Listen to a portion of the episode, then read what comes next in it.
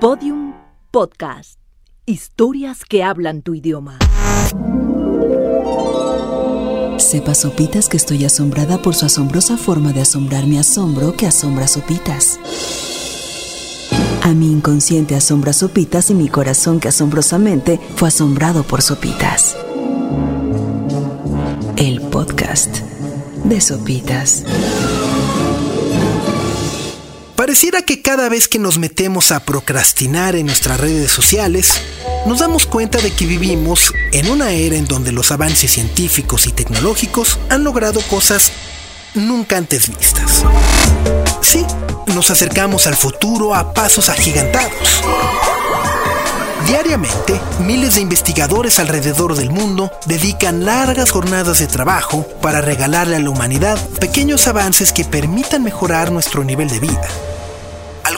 Incluso se jactan de soñar que están trabajando. Dicho pues de manera amable, también se la rompen. Gracias a estos investigadores convertidos en científicos, tenemos vacunas, tratamientos, medicinas, sistemas de transporte, comunicación o entretenimiento. Incluso su trabajo también nos ha permitido conocer un poco más sobre nuestros antepasados o el origen del universo.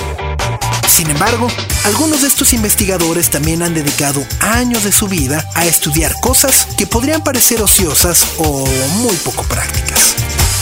En el 2006, por ejemplo, el investigador japonés Mayu Yamamoto presentó un proyecto en el que aseguraba haber obtenido sabor vainilla del excremento de vacas. Y digo, no es que no queramos creerle, pero ¿quién sería capaz de comerse semejante postre? Otro hito en la investigación científica ha de haber ocurrido cuando un equipo de veterinarios se dedicaron a investigar por qué diablos a los pájaros carpinteros no les duele la cabeza. Esto a pesar de estar picoteando todo el tiempo contra un tronco. Como vimos a Will Smith y la película Contusión, sabemos que el cerebro de esta ave está más apretado dentro del cráneo para así maximizar la superficie de impacto y reducir el movimiento hacia los lados. Pero, ¿qué me dicen del olor de pies? Hay personas a las que les rugen las patrullas. Pero no crean que esto puede ser gracias al sudor o las bacterias. Nah, para nada. Esto ha sido un mito desmentido en 1992 por científicos del Centro de Investigación Shiseido, ubicado en Yokohama, quienes realizaron la tesis titulada Elucidación de los compuestos químicos responsables del mal olor del pie. La conclusión es una verdadera revelación. Las personas que creen tener mal olor de pies, lo tienen. Y las que no, pues no. Ahora bien, esto le va a interesar a los que toman mucho café. Y es que según un estudio realizado en el Reino Unido, los bebedores de café son más propensos a tener alucinaciones o sentir la presencia de personas muertas. Pero no, no se espanten. El estudio realizado por la Universidad de Durham especifica que esto solo ocurre a aquellas personas que consumen al equivalente de 7 tazas de café al día, pues bajo estrés el cuerpo libera una hormona llamada cortisol, que cuando se libera en exceso puede generar ciertas alucinaciones, lo que en conclusión hace que la gente que toma café tenga más probabilidades de ver gente muerta en comparación a los que no lo toman. Así que si alguno es fanático de las películas de terror y se pintan de muy valientes, los invitamos a experimentar.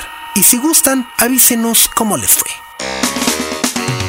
De nuestros descubrimientos favoritos, la ciencia también ha dedicado horas de estudio e investigación para alejarnos de la soledad.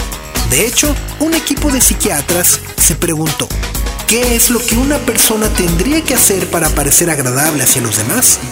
Tras entrevistar a poco más de 500 estudiantes, se llegó a la conclusión de que lo único que tenemos que hacer para agradar a la gente y nunca más estar solos es parecer amigable, exitoso e inteligente.